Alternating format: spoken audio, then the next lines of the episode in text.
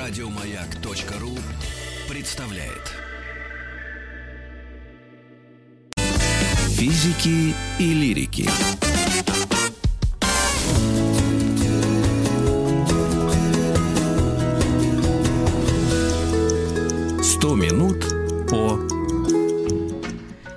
Этикете мы вышли на финишную прямую. Сегодня тема цифровой этикеты. В гостях у нас Татьяна Баранова, эксперт по современному этикету и деловому протоколу, основатель просветительского проекта «Про этикет», лектор культурной платформы «Синхронизация». Здравствуйте еще раз, Татьяна. Здравствуйте. Здравствуйте. Цифровой этикет как нельзя актуален. Да. Ну что, хотите историю прямо горячую вам расскажу? Горя- горячую историю. Давайте. А вот мы сидим сейчас с Маргаритой Михайловной в предыдущем часе и исследуем, э, изучаем историю изобретения лазера. Мне по WhatsApp звонок с неизвестного номера. Просто с неизвестного номера идет звонок. Но я, естественно, не беру, я тут же пишу, значит, пишите, не могу говорить. И дальше человек пишет свое предложение, там, не знаю, они там хотели то, что, естественно, я отказался, но не, не важно, это, это не, не суть, там, написать предисловие книги, господи, где я, где книги. Вот, и, и я подумал, ну вот, ведь можно же было сразу написать, правда, зачем звонить? Тем более, что все равно все это закончилось перепиской, и в этом смысле зачем был звонок? Что, тембр голоса должен был меня как-то расположить, или что? Вот это, это цифровой этикет? Вот, Татьяна, сразу вопрос к вам. Да, однозначно. Я думаю, что это один из аспектов цифрового этикета, потому что большинство людей сегодня согласятся с вами на предмет того, что людям кажется, что в современном мире звонок без предупреждения, тем более с незнакомого номера, это такое, знаете, варварское вторжение просто вот в мою жизнь, деловую жизнь, личную жизнь, да, в зависимости от времени, когда звонок поступил. И люди, конечно, в большинстве случаев сейчас действительно предпочитают сначала сообщение – либо вообще сообщением, как в вашем случае, можно выразить, собственно, суть того, зачем потревожили, либо хотя бы с вопросом, что э, человек, значит, представляется, говорит, там, я из такой-то компании, вкратце описывает суть дела, ну, я не знаю, хотел бы предложить вам кредит в банке, ну, грубо говоря, да, ну, или там как, какие, mm-hmm. какое-то предложение сделать. Когда и как вам было бы удобно, например, обсудить со мной, э, ну, эти вопросы. И тогда у человека, которому поступает такое сообщение, появляется замечательный выбор. Вот он чувствует себя хозяином положения. Это такое уважение, на мой взгляд, когда человек может ему, э, вот этому, да, отправителю, написать в ответ, ну, что-нибудь из области «я сейчас на совещании, там, позвоните, пожалуйста, через час». Или, например, «спасибо, мне вообще не интересно, я не готов это обсуждать». Или там, я не знаю, «давайте я вас сам наберу, когда у меня появится время вечером». Ну, то есть миллион вариантов может быть, но вот я как получатель уже вольна сама выбирать. То есть мне не навязывают разговор прямо сейчас в сию, сию минуту. Но интересно, что деловые люди, вот я же достаточно много читаю для корпоративных клиентов делового этикета, и вот почти все дружно деловые люди говорят, что э, это усложняет жизнь, вот это правило «сначала пишите». Вот в бизнесе проще сразу позвонить и решить вопрос, вот без экивоков, без вот этих, мол, сначала сообщения. Ну, то есть, если там начальнику еще, может быть, имеет смысл э, в определенных каких-то обстоятельствах сначала написать, мол, можете ли сейчас говорить, есть ли у вас возможность, то э, большинство деловых контактов меня уверяют, я не, не совсем поддерживаю эту позицию, но правда, из практики, меня уверяют очень многие люди, которые занимаются вот каким-то бизнесом, что это трата, пустая трата времени, вот эти все переписки, проще сразу позвонить, решить и прям вот закрыть вопрос. Есть еще усложнение, точнее, увеличение этого ужаса, когда ты человеку пишешь «я не могу сейчас говорить», и в ответ тебе приходит голосовое сообщение. Да, это вот голосовое сообщение, это, мне кажется, а, такой самый актуальный триггер такой всего цифрового этикета. Вообще можно, в принципе, весь цифровой этикет завязать на голосовое сообщение, потому что э, люди настолько двояко и настолько неоднозначно относятся к этому формату передачи информации, что э, это, это стабильно всегда очень много времени тратится на любой лекции на обсуждение именно голосовых сообщений. Но я думаю, что нет сейчас смысла обсуждать детально, но вот если вкратце, мне кажется, все, что нужно знать про голосовые сообщения, самое главное, самое основное, это то, что голосовое сообщение, почему удобно? Потому что оно экономит время, да? Что самое главное? Кому оно экономит время? Время отправляющего. Ну, вот, вот, вот это очень принципиально. Надо понимать, что мне как отправителю, конечно, быстрее надиктовать голосом, нежели написать. Но получателю ведь гораздо быстрее пробежаться глазами по тексту, нежели слушать вот эти наши все э, это самое, что хотел сказать и так далее. То есть, конечно, хорошо, когда человек профессиональный оратор, хорошо владеет речью, и он грамотно и четко может сформулировать там, ну, какое-то, да, свое сообщение с помощью голосового сообщения. Но в большинстве случаев ну, люди не так хороши а, в устной речи, как в письменной. Ну, то есть, когда мы пишем сообщение, мы же не пишем «э», запятая, это самое, запятая, да? Ну, то есть мы же а, достаточно лаконичны, достаточно а, конкретны в изложении своих мыслей и идей. Поэтому э, я считаю, что, конечно, голосовое сообщение приемлемо только в двух, ну, таких базовых, даже в трех, ладно, базовых случаях. Первое – это с детьми так. общение. Ну, дети, которые писать физически не умеют, конечно, надо же как-то общаться с родителями. И это хорошо. Второе – это общение э, с теми людьми, с которыми мы очень близко и тесно дружим, знакомы. Это наши родные, близкие, члены семьи. Ну, то есть тот, кто точно не обидится и не оскорбится. Поэтому здесь, наверное, окей. Ну, то есть не смогла прослушать, потом прослушаю. Все хорошо, мы друг друга знаем, понимаем, и никаких проблем и вариантов здесь не может быть. Ну и последнее, мне кажется, а, аудиосообщения приемлемы тогда, когда мы заранее об этом договорились. Ну, то есть, например, вы меня просите дать какой-нибудь комментарий, например.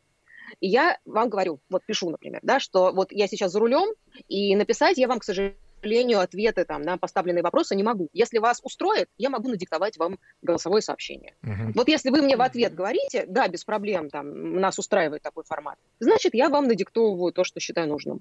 Если вы мне пишете в ответ, например, к сожалению, мы не можем прослушать, ну, по тем или иным причинам, у нас не получится, когда там освободитесь, будьте добры, напишите, пожалуйста. Например, ну, значит, соответственно, я делаю определенные выводы и там жду, пока приеду, и у меня появится возможность писать.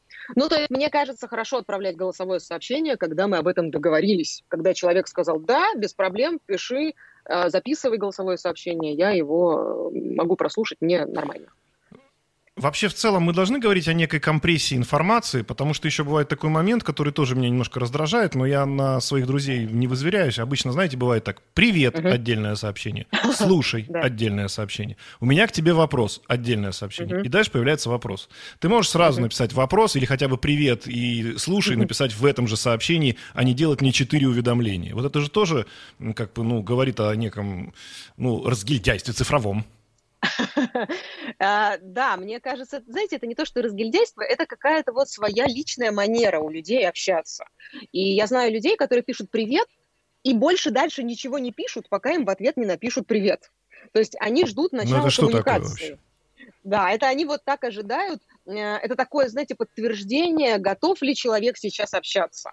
И они вот не, не будут дальше никаких писать, собственно, изъявлений своих, зачем они, собственно, да, тревожат человека, пока человек не даст им зеленый свет, что, мол, да, готов слушать, я здесь, тебе тоже привет. Но мне тоже кажется, что вот в современном мире, когда у нас сейчас самый главный ресурс, это какой? Это время, правильно? Вот для нас, для всех уже не столько деньги важны, сколько время, которого традиционно всем не хватает. И вот мне кажется, вот этот ресурс надо, конечно, стараться экономить а, не только себе, но и другим людям. Поэтому отвлекать э, посторонних людей, особенно, да, если это мало знакомые люди, вот этими там семью сообщениями «Привет», следующее сообщение «Как дела?», следующее сообщение «Есть минутка» и так далее, и так далее, мне кажется, не очень хорошо. Конечно, мне кажется, взрослый человек вполне в состоянии сформулировать мысль одним единым порывом, вот в одном сообщении. И особенно страшно, когда вот этим разбивку на мелкие сообщения отправляют в чат, где там 10, 20, 100 человек. И там перемешивается потом вот это вот все дело с другими сообщениями, одновременно пишут другие люди. И вообще непонятно, кто на что ответил, кто кому вот зачем что-то написал. Э, поэтому мне кажется, да, действительно более уважительно формулировать как-то а, в одном сообщении свою идею и стараться ее отправить. Татьяна, а вот мы говорим да. о частностях, да, вот мы задаем такой вопрос и, ну, применительно uh-huh. ситуацию, как ее решать. А вообще, вот есть digital этикете, в цифровом этикете, вот, например, 10 несложных правил онлайн-коммуникации, которое поможет вам сделать uh-huh. ваше общение приятный, эффективный. Вот то, что, собственно, нужно. Вот когда uh-huh. ты, ты слушаешь и, и хочешь вот так быстро что-то понять. Есть, конечно, можно. Ну, давайте, давайте начнем с того, что все очень сильно зависит, например, от целевой аудитории, так сказать. То есть кому мы эти правила предлагаем? Деловым людям, например. Это тогда будет одно общение. Если мы говорим про широкую аудиторию, ну, то есть неважно, мы а, пенсионного возраста, или мы сейчас в ВУЗе учимся, или где-то там еще, это немножко другие правила. Но Наверное, вторая же... аудитория. Наши слушатели. А, мы сейчас про слушателей говорим. Конечно, конечно, конечно конечно, есть правила. Я, если честно, не очень люблю списки из десяти, ну, например, потому что, мне кажется, тут Давайте можно из трех. говорить. А, давайте с двадцати. Давайте, давайте пять.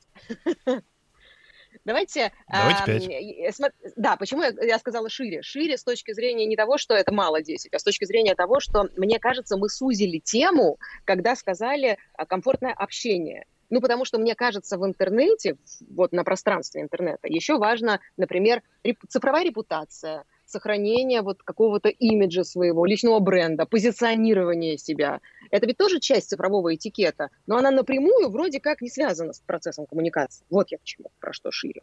Я, если можно, вот в сторону здесь отойду, я, собственно, хочу наглядно. Да, давайте. К чему я это все? К тому, что вот у нас есть, мне кажется, замечательная история, совершенно необычная нестандартная, которая случилась в нашей стране, когда у нас министром культуры стала Ольга Любимова. Ну, вы, наверное, может быть, знаете, о чем речь. Э, что в сети появились сразу фотографии, которые а, она размещала, будучи еще юной дамой, так скажем. И фотографии были, а, э, очевидно, не, не совсем рассчитанные на то, что рано или поздно она станет министром культуры. И там фотография, например, была, где Ольга в майке, и на ней, ну, скажем так, надпись не совсем цензурного содержания. И там посты были, соответственно, ну, какие-то такие определенного характера, которые вот не соответствуют сейчас современному, конечно, ее статусу как министра культуры. К чему это все? К тому, что общественность очень удивилась ну, потому что как же так? Взяли министром культуры человека, который там мог себе позволить нецензурные высказывания на майке и выкладывание этого в интернете. Ну, еще соответствующие там посты какие-то. А в итоге все закончилось, как мы знаем, э, спокойно, ни, никаких претензий не было, все эти потом посты удалили, хотя скриншоты, конечно, сохранились, никуда от этого не деться. Но, что интересно, вот почему я этот пример привожу, к тому, что э, надо понимать, что вот э, интернет, он же все хранит в себе, он же никогда ничего не забывает. И тому, кто надо, кому надо, они э, для тех несложно найти что-то, ну, какой-то условный компромат, то есть это может быть в прямом смысле компромат, а может быть просто что-то дискредитирующее человека. И об этом тоже нужно помнить, потому что такие вещи потом всплывают, когда не надо, про которые мы забыли. Что когда-то в студенчестве мы публиковали какие-то там фотографии, может быть, в каком-то виде несоответствующем, или какие-то, ну, я не знаю, высказывания или мемы, которые тогда казались смешными, а сейчас кажутся оскорбительными. И потом это всплывает через какое-то время, и ничего хорошего репутации это не несет человек. Ой, нет. Вот сейчас прям нет. Вот прям подождите. Меня сейчас прям Давай. задевает. У меня есть э, история, просто она касается не нашей страны, а Америки, но есть вот такой Джимми Кимбл, мой любимый, э, не знаю, как его назвать, стендап-комик, телеведущий, ну, в общем, многие uh-huh. о нем слышали. А он вот в, буквально на днях, там, на прошлой неделе взялся извиняться за то, что в 2004 году, uh-huh. четвертом году, uh-huh. он играл в Saturday Night Live, э, значит, человека чернокожего, и он, соответственно, там обмазался uh-huh. соответствующим гримом и исполнял роль какого-то рэпера. Uh-huh, uh-huh. Ну, подождите, если мы будем в, такой, в таком режиме жить, и вот за это будем извиняться, хотя, в принципе, понятно, что это роль, что это... Да, господи, боже мой, ну уже все про это проговорили. Но тогда вообще надо ничем не заниматься сейчас. И мне сейчас тоже надо выключить микрофон и об этом не говорить, потому что потом мне придется извиняться за то, что я говорил о том, что извинялся Джимми Кимбл. Ну как? Вы знаете, мне кажется, что мы сейчас... Мне кажется, он да, он предвосхитил вообще проблему. На него же еще не набросились с этим э, да. Black Lives Matters. И он пред, перед тем, как на него бы набросились, как на Ольгу Любимую, он вот это пред, пред, пред, угу. опередил их. Я думаю, вот для этого он сделал. Вы знаете, мне кажется, что мы немножечко сейчас смешали разные понятия. Мы сейчас смешали вот то, что называется условно новой этикой, это когда что можно, что нельзя, где толерантность, где вот эта вот грань. Это немножечко другое. Это то, что сейчас действительно в Америке особенно ярко видно происходит. Вот мне кажется, у нас не совсем та тема эфира сейчас. А вот про этикет и про репутацию здесь речь идет не о том, что это не политкорректно, это немножко другая тема. Это тоже важно, но я про другое. Ну хорошо, а я... давайте немножко, я, я, я, я понял, мы немножко не туда зашли, но смотрите, вариант такой, человек работает в банке, да, он банкир, хороший, большой, высокий банкир. У него есть друзья, и с друзьями он тоже встречается, они там, не знаю, выпивают пиво, едят шашлыки. Да. Он, то есть вы говорите, что выпивая с друзьями на шашлыках, лучше себя не фотографировать и не выкладывать у себя там в своих соцсетях, потому что кто-то потом скажет в банке, как же так и так далее, и так далее. Правильно? А, подождите, я такого не говорила. Я говорила, что, во-первых, надо подумать, прежде чем выкладывать, а во-вторых, у нас же всегда есть возможность закрыть свой аккаунт. У нас всегда есть возможность сделать его личным и доступным только для близких, друзей и родных. То есть зачем выкладывать, если я, если я топ-менеджер банка, зачем же я буду выкладывать свои фотографии на пляже где-нибудь, там в купальнике, например, на всеобщее обозрение? Ну, если я считаю, что моя позиция в общем и целом, ну, не располагает к тому, чтобы всем миром обсуждали мою фигуру или там моих детей, или там что-то там, и мое пиво, и мои шашлыки, например. Тогда, может быть, есть смысл поделиться только с теми, с кем я считаю нужным этой фотографии. Знаете, очень похожая была история, помните, с учителями, когда учительница из Барнаула выложила фотографию а, у себя, по-моему, в ВКонтакте в спортивном купальнике. В закрытом Это купальнике, я бы сказал. В закрытом спортивном купальнике mm-hmm. на, на фоне, э, господи, а моржеванием она занималась, на, на фоне проруги, собственно. Она заняла какое-то место почетное, и она прямо с грамотой, с медалью. Ну, то есть человек не просто фигурой похвастался объективно зимой, но действительно она сказала, что это была такая пропаганда здорового образа жизни. И если помните, чем закончилось, ее попросили покинуть свой, свою позицию, которую она занимала в учебном заведении, лицей, по-моему, был какой-то, или школа. И она была уволена, собственно. Очень много потом дружно всей страной обсуждали, могут ли учителя или там врачи, да, например, а, иметь право на личную жизнь и публиковать соответствующие фотографии. И мне кажется, ну, конечно, могут. Но просто надо понимать и разделять эти вещи. А, либо я это делаю ну, как, я не знаю, как часть своей, своего имиджа, я, я хочу показать на весь мир там что-то. Я сейчас не про конкретный спортивный купальник, я вот, да, про личные фотографии. Либо я все-таки делю общественную жизнь свою, и здесь я публикую для своих учеников там какую-то общую информацию такую, да, приличествующего характера, и личную жизнь, которую я для своих родных, близких, вот там шашлыками, с друзьями, с кем угодно. Татьяна, Оба... Да. Означает ли то, что вы говорите, что в нашем будущем светлом угу. личная жизнь людей должна быть закрыта? Нет, не означает. Во-первых, ну у нас всегда есть свое личное право решать, хочу я закрывать эту личную жизнь или нет. Послушайте, сколько блогеров. Вот она не захотела, которые... вот она в купальнике сфотографировалась, потеряла работу. Да. Ну, надо, значит, мне кажется, этому значит, противостоять изо всех готовыми. сил. Не-не-не, смотрите, подождите. Давайте, давайте вот э, четко разделять какие-то вещи. Вот вы как родитель, например, готовы были бы к тому, чтобы учитель вашего ребенка, ну там первоклассника, например, выкладывал фотографии, там, я не знаю, свои... Э, ну, Со спортивных соревнований? Характера. Ну, спортивных Да, ну какой сомнительный характер? Ну, спортивный, она, она вот может, не знаю, у меня ребенок ходит, например, в бассейн, да, и там тоже есть преподаватели и преподавательница, они, естественно, тоже показывают, как плавать, они это делают не в шортах, то есть не, не в джинсах и в майке. Да, да. Нет, подождите, а если она захочет выложить фотосессию свою, которую она в нижнем белье делала? Ну, а почему? Это же тоже ее личная жизнь. В чем проблема? Как тогда отнесемся к этому? Мы захотим показать тогда это детям? Ну, то есть мы захотим? Вот, я это думаю, просто... что цифровой это... этикет это вообще не об этом. Я поэтому я отмалчиваюсь. Это, это совсем другое. Это Все именно это, это компромат. То, о чем ты говоришь, это компромат, и человек каждый решает, э, делать его или нет. То же самое, как мы ну, своих детей. Я, например, делаю фотографии, а ты нет. Поэтому у тебя такая просто позиция, да, ну, такое мнение на этот счет. Вот. А цифровой этикет это нет. Это когда подпись в конце ставишь, правильно. Когда по имени кому-то обращаешься. Как, ну, когда секретную деловую информацию передаешь по смс или, не дай бог, WhatsApp, где это могут посмотреть, скрыть, переслать. То есть вот такие вещи. Это, мне кажется, и есть цифровой этикет. Ну, на самом деле, конечно, нет четкого определения, где граница, вот что можно назвать, а что нельзя цифровым этикетом. Его можно делать чуть шире, можно сузить, но в общем и целом, конечно, все, что вы перечислили, тоже относится к цифровому этикету. И вот интересно, кстати, вы затронули вот эту историю по поводу того, что передавать частную информацию, например, там, с помощью э, каких-то не очень защищенных мессенджеров, так сказать. Вы знаете, что очень часто люди mm-hmm. делают? Отправляют фотографию банковской карты, например, а, в WhatsApp где-нибудь. Мол, переведи мне сюда деньги. И это тоже хороший вопрос вот, на, на предмет того, во-первых, безопасно ли это, это первое. А второе, насколько удобно отправителю денег будет сидеть и списывать эти нули куда-то там себе на бумажку, а это а потом да. их туда. Вот это тоже этикет, это ну, тоже уважение. Номер карты, дорогие друзья, без CVR, без э, секретного кода, на самом деле, немного что значит, но все равно лучше этим не заниматься в, в чатах. Хотя, мне кажется, что этим занимаются, по-моему, все. У нас будет небольшая реклама. Татьяна, оставайтесь с нами. Да. И наши слушатели, mm-hmm. оставайтесь с нами. Пишите свои вопросы к нам в чат. Мы интересные озвучим. Физики и лирики.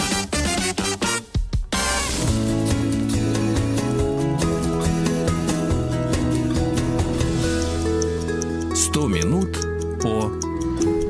этикете, цифровой этикет. Татьяна Баранова, эксперт по современному этикету у нас в эфире. И Татьяне вопрос на засыпку для широчайшего круга слушателей. Это переписка в чатах. И здесь вот я, как да. любитель вот э, сужения всех этих списков, то есть пять способов победить mm. чумку. Ну, в общем, все такое, я обожаю такие. Вот я нашла в одних этих вот таких списках. Если вы раздражены, огорчены, успокойтесь, переключитесь, а потом перепишите письмо или сообщение. Вот это мне дико понравилось. Вы не могли бы расшифровать, что это действительно правильная тактика? А, ну да, тактика, наверное, конечно, правильно, потому что вообще эмоции, они не всегда полезны в переписке особенно. То есть вообще в общении, в общении с людьми не, не всегда эмоциональная составляющая, она помогает. Иногда да, но иногда как раз портит. Особенно если это негативные, конечно, эмоции. Но и переписку это тоже касается, потому что, безусловно, будет чувствоваться настрой человека. Поэтому если мы хотим, особенно если это деловое общение – если мы хотим решить спокойно вопрос, и даже не спокойно, а эффективно вот так вопрос, лучше, когда, а, конечно, эмоции постараться минимизировать, так сказать, и уже э, более информативно давать какое-то какое сообщение, нежели вот я расстроен, я, я, я возбужден, мне что-то не понравилось.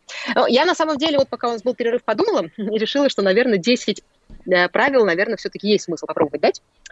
Э, если у нас еще не изменилась концепция, давайте попробуем. Давайте. Давайте, конечно.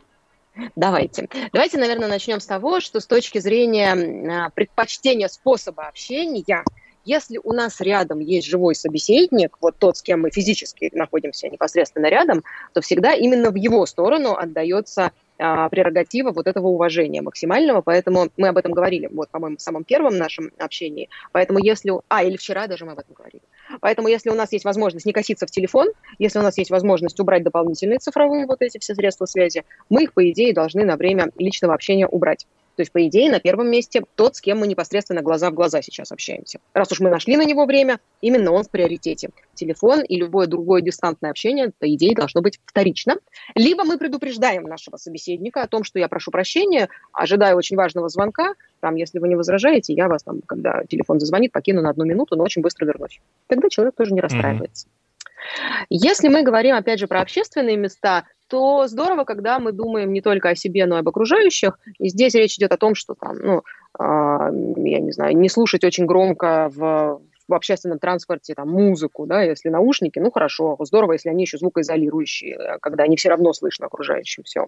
Хорошо, когда э, звонок, вот, который мы ставим, рингтон, который мы ставим на звонок, он, э, ну, во-первых, не оскорбительный, потому что на рингтон можно что угодно поставить, а во-вторых, не слишком громкий, особенно если мы там ну, в каком-то замкнутом пространстве находимся, ну, там, я не знаю, э, едем в автобусе, например, достаточно долго нам ехать. Здорово, если мы переводим э, телефон в бесшумный режим, ну, либо хотя бы не очень громко он у нас трезвонит, так, чтобы всех оглушить.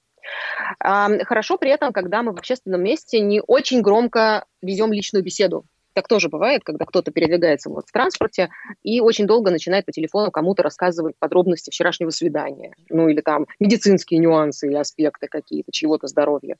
Мы таким образом, получается, что делаем всех остальных присутствующих заложниками ситуации. Они не могут не слушать, ну потому что они здесь вместе в замкнутом пространстве. Выйти им некуда, к сожалению, они не могут.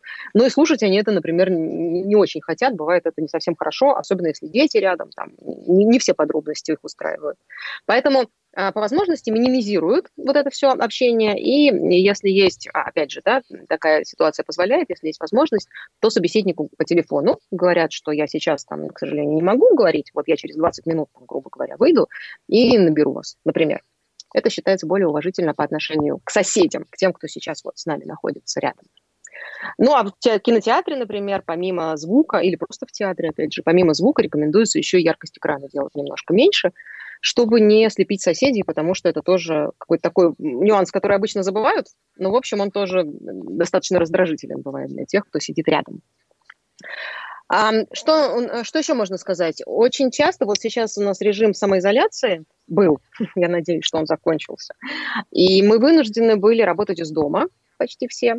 И когда э, вдруг стало понятно, что мы все равно все по домам, люди стали массово друг другу звонить э, с помощью Zoom, с помощью любой видеосвязи. Ну, то есть почему-то вдруг стало понятно, что э, вот видеозвонок – это самый удобный способ решения самой элементарной проблемы. Ну, сам, даже не проблемы, а просто вопроса, обсуждения какого-то. То есть то, что раньше обсуждалось с помощью переписки или аудиозвонка, сейчас почему-то, вот, ну, как-то тенденция такая наблюдается, стало обсуждаться с помощью видеозвонка. Вот здорово, когда мы помним о том, что э, видеозвонок, он все-таки должен согласовываться заранее. Вот просто так взять и позвонить человеку по видеосвязи неожиданно, особенно вот в режиме самоизоляции, когда э, человек может быть в домашнем халате или там с ребенком на руках, ну, не, не очень хорошее такое решение, лучше все-таки согласовать. Это было третье правило, uh-huh. я считаю. Четвертое правило. Я хочу немножко про селфи сказать. Это такая очень интересная история. Селфи, мне кажется, можно посетить целую, посвятить целую лекцию, потому что а, селфи, селфи, селфи рознь. Так, на одну селфи другому. Селфи, селфи рознь, согласен. Так, да. а в чем там разница? Разница в том, что э, надо понимать, во-первых, уместность селфи, например. Ну, там, э, одно дело, я где-то сфотографировалась на фоне березок красивых, или там какая-то инсталляция мне понравилась. А другое дело, э, какая-то ну, не знаю, особо VIP, да, или там кто-то очень важный находится рядом, и вместо того, чтобы, может быть, проявить к нему уважение, там, руку протянуть, поздороваться, ну, или как-то там, да, просто иметь возможность. Или мемориал я... какой-нибудь. О, это, это, это отдельная, да, тяжелая боль, когда люди действительно делают селфи и поворачиваются спиной для того, чтобы сделать селфи там, где, ну, это совсем неуместно. То есть есть места, которые надо уважать просто, да, без картинок, без желания показать себя на фоне какого-то траурного места, например. Ну вот с уважаемыми людьми э, тоже бывает очень, очень часто у людей большое желание запечатлеть себя на их фоне, и вот это желание гораздо больше, нежели пожать им руку, например. И я очень много наблюдаю ситуаций, когда человек просто поворачивается спиной резко к кому-то и на его фоне делает фотографию. Мне кажется, тоже не совсем хорошо. Ну и еще про уместность. А, знаете, была такая фотография, она облетела в свое время всех, когда была траурная вот э, церемония Нельсона Манделы. И если помните, там была фотография, когда Барак Обама и, ой, вылетело из головы, кто-то еще, еще два лидера других стран, по-моему, премьер-министр Британии, что ли, не помню, кто-то кто еще, вот с ним было еще два лидера, они радостное селфи делали. То есть в тот момент, когда все uh-huh. в трауре, все в черном, то есть идет вот сейчас процесс вот этот, да, церемония вот эта, они делают радостно, улыбаются в телефон, такие веселые, втроем обнимаются. Вот это, мне кажется, к вопросу тоже о неуместности. Ну, это прям кощунственно, если честно, и смотрится, конечно, чудовищно. То есть надо понимать, где мы это делаем и когда. Ну и последний такой момент, что, наверное, еще про селфи хочу э, сказать, когда люди на работе, в офисе делают селфи, они периодически не думают о том, что сзади на их фоне во время селфи, могут быть открыты, э, я не знаю, там какие-то документы на экране, может быть, компьютера, или просто документы лежат на столе. То есть мы не обращаем внимания на это, мы-то себя фотографируем. Или просто Но... люди, которые не хотят быть сфотографированными, да. кстати говоря. И так. И так бывает, очень много. Я даже знаю историю, когда сделка сорвалась, потому что раньше времени а, кто-то кто из сотрудников, ну так по глупости сказать, опубликовал в селфи, где действительно был человек, который пришел на предварительные переговоры из другой крупной компании. Ну и, собственно, попала эта фотография, все эти. В общем, не, не получилась сделка у компании, потому что раньше времени рассекретились планы. Так что об этом тоже нужно думать. Но селфи надо вот подумать, прежде чем сделать. Тем более, что сейчас уже как раз, мне кажется, антиселфи появляются, когда люди уже нервничают от такого количества этих, этих селфи, и они их уже расстраивают. Еще немножко хочу про электронные письма поговорить. Это, наверное, пятое у нас правило. О том, что оформление электронного письма оно тоже важно вот э, с точки зрения того, что, во-первых, письмо должно быть лаконичным. Когда начинают растекаться mm-hmm. мыслью по древу, это, это тяжело. Вот электронное письмо – это тяжело. Поэтому если есть возможность быть более лаконичным и конкретным, это хорошо. Если мы говорим про оформление, то хорошо, когда мы, например, на абзацы делим, да, и отступы делаем. Ну, просто потому, что монолитный кусок текста очень тяжело воспринимается глазом. Поэтому если мы воздуха добавляем в письмо, оно уже не выглядит таким тяжелым. Оно воспринимается легче и комфортнее. Ну, то есть такие элементарные так. правила есть, которые позволяют лучше и эффективнее взаимодействовать с помощью электронной почты. Когда очень много картинок ставят, эмоджи или там просто вот смайлики рисуют, да, с помощью скобочек, например, в деловой переписке это совсем нехорошо. Я не могу сказать, что это категорически запрещено. Может быть, в некоторых случаях и можно поставить один-два, но никогда пестрит все письмо вот этими картинками. То есть надо подумать, уместно или неуместно, прежде чем ставить. Ну, там, шрифт, фон, это тоже, опять же, надо смотреть. А просто тяжело глазу восприниматься будет, если будет веселенький шрифт, здесь зеленый, здесь жирный, здесь подчеркнутый, здесь красный. Ну, то есть надо как-то угу. понимать, что это не детская раскраска все-таки. Про подпись хочу еще сказать. Когда мы а, в электронной почте ставим подпись, ну, обычно все пишут там с уважением или с наилучшими пожеланиями, да, и там фамилия, имя, например. А есть люди, которые любят креатив. И вот здесь там с, с чувством, с большой любовью и чувством там глубокой нежности, там что-то там еще, чего я только Обнимашки, не царапки, всегда да. ваш. Угу. Да, ну то есть такая подпись хороша, когда вот мы общаемся один на один с тем человеком, с которым у нас соответствующие личные отношения. Но если это вдруг подпись сотрудника банка, ну или там, да, какого-то еще ответственного лица, то это уже выглядит странно. Поэтому вот надо тоже еще раз подумать, прежде чем проявлять креатив в этом деле. Иногда он уместен, а иногда нет. То есть маркетинг и этикет здесь вот они э, должны дружить как-то. Надо понимать, что одно не мешает другому. Седьмое, что хочу сказать, э, это такой нюанс, мне кажется, он для старшего поколения очевиден, а для младшего нет обращаться вот в онлайн-переписке, в любой, неважно, мессенджер или электронная почта, очень желательно на «вы» к малознакомым людям. Потому что mm-hmm. молодежь часто говорит, ну это же не официальный способ коммуникации, ну там мессенджер, например. Зачем это вы? Вы это лишнее. Можно сразу на ты переходить. Ну, конечно, это не так. Потому что, в общем и целом, вы, оно как было, так и остается максимально уважительным проявлением вот, э, общения людей друг с другом.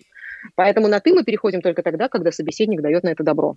Пока он не начал этого делать, мы, соответственно, остаемся в онлайне тоже, как и вживую а, на «вы», пока у нас нет дружеских отношений. Mm-hmm. Не злоупотреблять сокращениями. Это восьмое правило. А, о чем речь? О том, что когда пишут СПС вместо спасибо, или там пожалуйста, вот это, да, вместо пожалуйста, mm-hmm. или русскими буквами транслитерируют английские аббревиатуры, ну, например, as soon as possible, да, по-английски ASAP, а пишут русскими буквами ASAP, mm-hmm. например. И Господи. это тоже далеко не все. Первый да, раз ой, это, ой, это, да. А F, U, Y, когда пишут, for your information, когда русскими только mm. буквами пишут. Это же надо понимать, вот вы не знали, большинство людей, с которыми я общаюсь, говорят, да так все говорят. Ну вот, видите, не все, не все так говорят, это важно. Поэтому, когда мы не удосуживаемся написать там спасибо полностью, а пишем СПС, люди иногда воспринимают это а, ну, как нежелание признать какую-то помощь с их стороны, например. Ну, то есть я ему помогал, а он даже не удосужился мне спасибо написать. Спасибо написать по-человечески. Но когда мне пишут СПС, я отвечаю всегда ЛДПР в ответ сразу же. Вот. Но это на самом деле людей задевает иногда. Если у меня там с подружкой, нам условно говоря, сложилась такая, э, такая, такая какая-то система письма, да, я ей СПС, она мне пожалуйста. Ну, хорошо. А если мало знакомому человеку, лучше, конечно, э, особенно английские аббревиатуры не использовать, потому что люди не обязаны их знать. А хочу в девятое сказать про ночные письма. Вот ночные сообщения, О, ночные да. письма. Это такая, да, тоже боль. И тоже надо подумать, и я понимаю, что ситуации бывают разные. Бывает, ночью закончил проект какой-нибудь, и хочется сразу отправить, чтобы утром не просыпаться. Для этого есть прекрасный сервис отложенной отправки писем. Вот.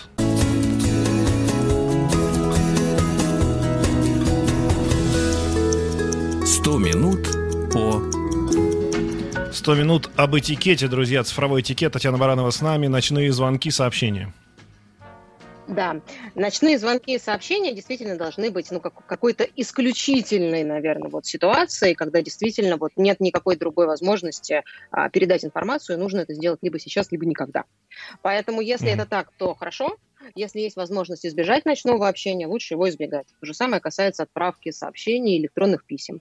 В том же Телеграме есть прекрасная функция а, отложенной отправки сообщения, например. То есть это касается не только электронной почты, но и любые, фактически, я не знаю исключений, клиенты электронной почты, почти любые имеют функцию, опять же, отложенной отправки письма. То есть мне кажется здорово, если я закончила ночью там, работу над проектом, э, поставила письмо на отложенную отправку на там, 8-9 утра коллегам и спокойно пошла спать. То есть мне не нужно просыпаться mm-hmm. с утра отправлять, и я не должна э, ставить под вопрос, разбудит ли их уведомление о том, что пришло письмо посреди ночи. То есть, может быть, люди поставили так. ночной режим на телефоне на ночь, а может быть, нет. Может быть, они убрали телефон подальше от подушки, а может быть, на нем будильник у кого-то установлен, но он совсем рядом. То есть, если есть возможность уважать чужое вот, э, пространство, я бы это делала. Угу. Ну и последнее, десятое, наверное, о чем я хочу сказать, что мне кажется, что в электронной э, переписке, в онлайн-переписке, неважно, где она происходит, в каком клиенте, э, важно, чтобы общение, оно было по тону ровно таким же, каким бы оно было и вживую, как и офлайн. Ну, то есть, если бы я не сказала человеку в лицо чего-то, то я не должна бы это mm-hmm. и писать. это почему-то очень активно видно, ну, где-нибудь в комментариях под постами под какими-нибудь в соцсетях. Ну, в комментариях, Когда? да, потому что это другой, другой формат для них, для всех. Они мимо пробегали, что-то сказали и побежали дальше. Конечно, при встрече с этим человеком лично они вряд ли вообще угу. что-нибудь скажут, произнесут. А в комментариях, угу. конечно, некая безнаказанность есть, как надпись на заборах. Есть еще один момент, Татьяна, хотел с вами обсудить. Да, да. Вот смотрите, а, у нас так или иначе все равно есть какое-то понятие, там, не знаю, личного пространства, не личного пространства, но даже среди друзей моих иногда возникает этот вопрос, мы прям недавно его обсуждали. Вот ты посылаешь человеку сообщение, и сегодняшние mm-hmm. мессенджеры в основном э, позволяют узнать тебе, что он его прочитал. Да. Соответственно, с момента, как он его прочитал, до момента, как он ответил, вот этот вот, вот это время – это что mm-hmm. такое? Это как бы вот, ну, кто-то говорит, слушай, я вот ему написал, типа, как ты, где ты? Я вижу, что он прочитал, и он молчит. Это что вообще такое? Я говорю, ну, значит, ему сейчас неудобно, он ответит позже. Mm-hmm. Это является тоже частью цифрового этикета? Является, является. И более того, я хочу сказать, что а, есть люди, которые начинают ну так, настаивать на том, чтобы им дали ответ. Мол, ну что же ты молчишь, я же тебе написал, я вижу, что ты прочел, а ты до сих пор не да. отвечаешь. И людям не всегда, вот тем, которые получают да, эти сообщения, не всегда это нравится. Ситуации бывают очень разные, вы правы. Может быть, ему просто неудобно этому человеку сейчас ответить. Ну, то есть он на совещании где-нибудь, например, вы написали, как дела, а он понимает, ну, какие как дела, если у меня тут бизнес сейчас, грубо говоря, потом напишу, как дела. Ну, просто нет времени даже написать. Здорово, когда время есть. Вот хорошая история – если мы не хотим, чтобы нас вот так дергали. Здесь потом, момент ну, вот какой. Люди, которые не, не готовы как бы к тому, что человек ничего не отвечает, они говорят, я понимаю, он может быть занят, пусть он напишет, сейчас не могу говорить да. или отвечу да. позже. То есть вот да, да. Э, что-то, э, два слова написать, это, это как да, считается да. цифровым этикетом или нет? Вот. Я, собственно, к этому и веду. Я ровно это и хотела сказать, о том, что если есть возможность написать человеку, я прочел, я увидел, но сейчас не могу тебе ответить, позвоню через час. Это как раз вот угу. а, прекрасная ситуация, когда мы избегаем вот необходимости давления, да, ну что ты, ну что ты, почему молчишь.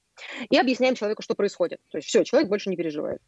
Но так. ситуации, еще раз, бывают разные. Не всегда есть возможность написать. Ну, то есть, я, я не знаю, ну, там человек в метро, например, там ездит, в, не знаю, поезд входит в в, в туннель. Ну, то есть связь сейчас пропадет, залетает он в самолете. Ну, то есть разные-разные бывают ситуации, когда нет возможности даже написать «извини, я сейчас занят».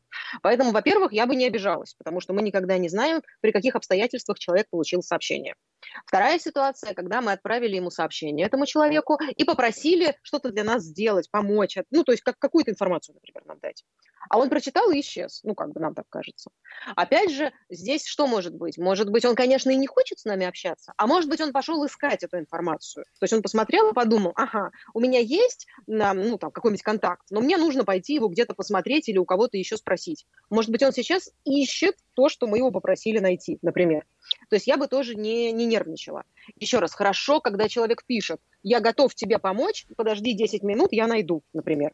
Но иногда люди пытаются экономить свое время и вот игнорируют вот это вот информационное сообщение. Так. Поэтому, когда мы отправили э, сообщение, человек сразу же нам не ответил, но прочел, я считаю, что не нужно нервничать, во-первых, нужно а, убедиться, что человек в общем и целом а, не ответит нам, ну, там, через какое-то время. Бывает, когда прошло день, там, ну, сколько-то часов, в зависимости от экстренности запроса, да, и человек нам не отвечает.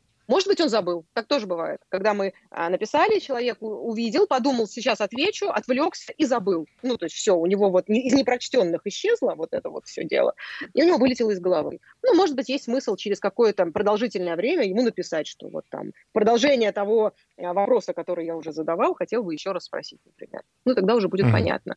То есть просто ситуации бывают разные. А еще есть люди, которые, чтобы избежать вот этого всего, ставят режим невидимки, так называемый. Ну, в WhatsApp, например, есть, когда не видно, когда человек последний раз был в сети, ну и, соответственно, непонятно, прочел он сообщение или нет.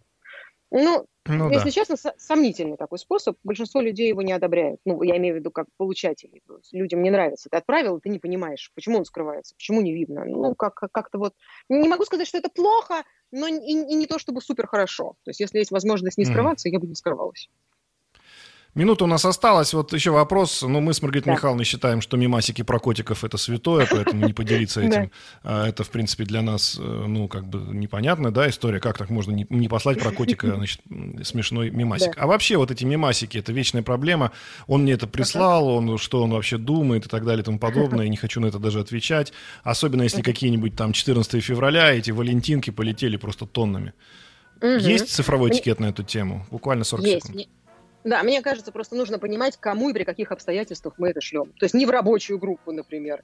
А там, если это группа родительский чат какой-нибудь, то там, например, тоже а, заранее какие-то правила озвучивают, что не надо засорять. Допустим. Но если это подружковая какая-то история, или у меня есть свой блог, где я публикую всякие веселые штуки, то почему бы нет? То есть мне кажется, главное просто смотреть на уместность этого мема. Конечно, если хочется поделиться с другом, почему бы нет?